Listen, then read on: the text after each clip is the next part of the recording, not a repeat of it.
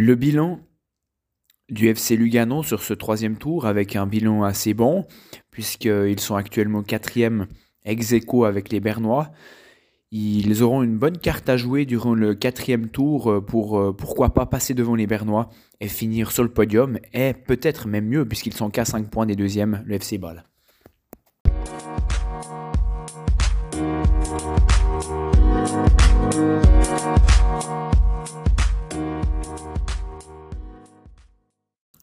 Je n'ai pas encore fait hein, sur ma chaîne de, podcast par rapport au FC Lugano et cette équipe euh, tessinoise. Ça mériterait euh, vraiment euh, d'en faire un, puisque en fait il y a beaucoup de changements dans cette équipe. Hein, une équipe qui s'est installée en Super League depuis voilà quelques années, qui ont alterné entre des bons résultats et même des très bons, puisqu'ils ont fini quand même deux fois troisième ces dernières années. Et là, actuellement, ils sont quatrième. Donc, c'est une équipe qui est mise sur la stabilité et qui s'installe durablement pour l'instant en Super League. Et avec un nouveau propriétaire depuis euh, la fin de l'année passée. Il y a également le nouveau projet du, stade qui est, passé euh, euh, dans la ville de Lugano et qui va voir le jour en 2024, sauf erreur. Donc voilà, c'est plein de petits changements qui mériteraient qu'on s'y attarde un petit peu. Et avec cela, bien sûr, avec euh, toutes ces modifications à ce nouveau propriétaire, il y a également des, ambitions euh, sur le futur et pour l'avenir du football euh, tessinois. Donc voilà, c'était c'est assez intéressant et surtout de voir le parcours du FC Lugano qui, une nouvelle fois, est une équipe très très dure à, bouger, une équipe qui, comme je l'ai dit, travaille depuis de, plusieurs années avec le le même groupe, ce qui fait vraiment leur force. Et on peut voir encore une nouvelle fois, hein, ils sont quatrième, ex avec les Bernois, comme je l'ai dit euh, précédemment.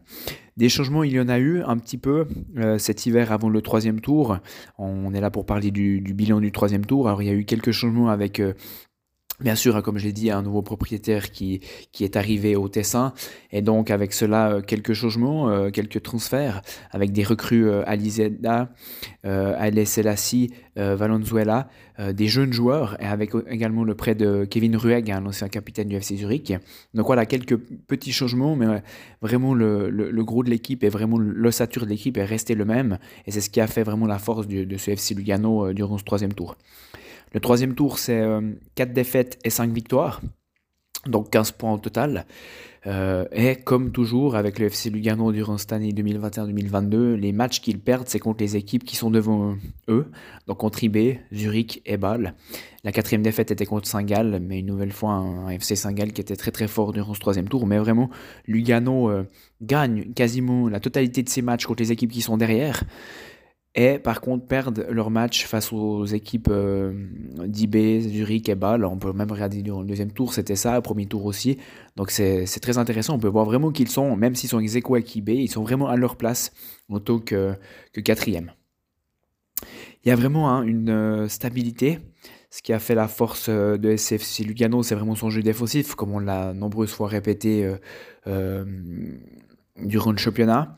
Dès qu'ils ouvrent la marque, c'est très très dur à, à reprendre cette équipe tessinoise et ils finissent souvent hein, dès qu'ils marquent le 1-0.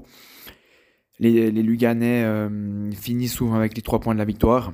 Mais malgré ce jeu défensif où ils sont très très durs à bouger, où ils ont une ossature vraiment euh, prédéfinie, hein, c'est toujours euh, un 3-5-2, normalement avec des joueurs qui sont là depuis très très longtemps. On pense bien sûr à Maric, D'après là, on pose ça à Custodio, Lavonchi, les deux euh, Vaudois.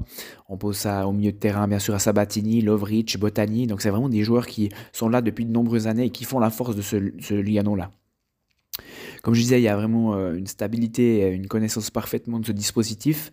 Mais on parle du système défensif et puis de la force défensive, mais tout de même, hein, si on, reste euh, durant ce troisième tour de Super League, il reste tout de même sur une victoire 3-0 face au FC Sion et une victoire 3-1 face à Lausanne. Et c'est ça qui est intéressant, je trouve, de voir euh, par rapport à Lugano. Euh, il semble que devant, il y a un duo qui se dégage petit à petit, c'est le duo Botany et Chellar. Euh, qui vraiment durant ce troisième tour euh, est monté en puissance et a fini très très fort.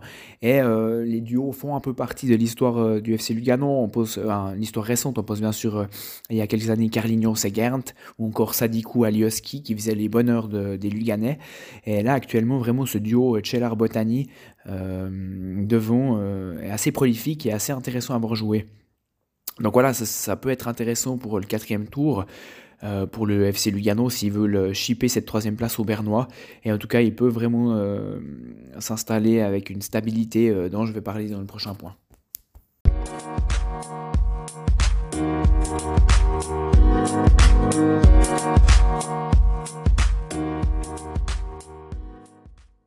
Et le deuxième point et le dernier euh, de mon petit podcast sur le bilan du troisième tour du FC Lugano, c'est bien sûr euh, euh, le futur, parce que le, troisième tour a été négocié parfaitement, malgré le fait qu'il y a quand même pas mal de joueurs qui formaient justement cette ossature de plusieurs années, qui sont en fin de contrat au mois de juin 2022. On pense à Maric, Fakinetti, les deux Vaudois, Custodio et Lavonchi. Donc c'est quand même des joueurs très importants et titulaires à part entière au FC Lugano. Mais euh, euh, selon les dires de ces joueurs euh, précités, ben, on, peut, vraiment voir dans chaque interview qu'ils sont vraiment acquis à la cause du FC Lugano dans cette saison. Ils voient vraiment match après match, ils ne posent pas à leur prochaine saison, même si leur contrat, ben, comme Custodio et Lamonchi, ne va pas être renouvelé. ils n'ont pas trouvé des discussions, ils n'ont pas trouvé terrain d'entente, mais c'est des grands professionnels et surtout il y a un groupe qui se dégage euh, très très fort. On peut voir vraiment un esprit d'équipe euh, exceptionnel du côté du Tessin, ce qui est aussi la cause du travail, du travail depuis plusieurs années et surtout de la stabilité depuis plusieurs années. Donc voilà, c'est tous des joueurs qui tirent dans la même corde et qui avancent dans le même sens, qui, ce qui fait leur force. Et du coup, pourquoi pas aller chercher cette troisième place durant le quatrième tour parce qu'on sait que ça va pas bouger. Le seul petit petite chose qu'il faudrait et pourquoi pas euh, ce qui ferait la différence dans le classement final, c'est essayer de gagner justement ces matchs face aux trois premiers, Bâle, Zurich, IB. Euh, c'est là où vraiment Lugano peut essayer de, de s'améliorer et faire cette petite différence pour cette fin de saison 2021-2022.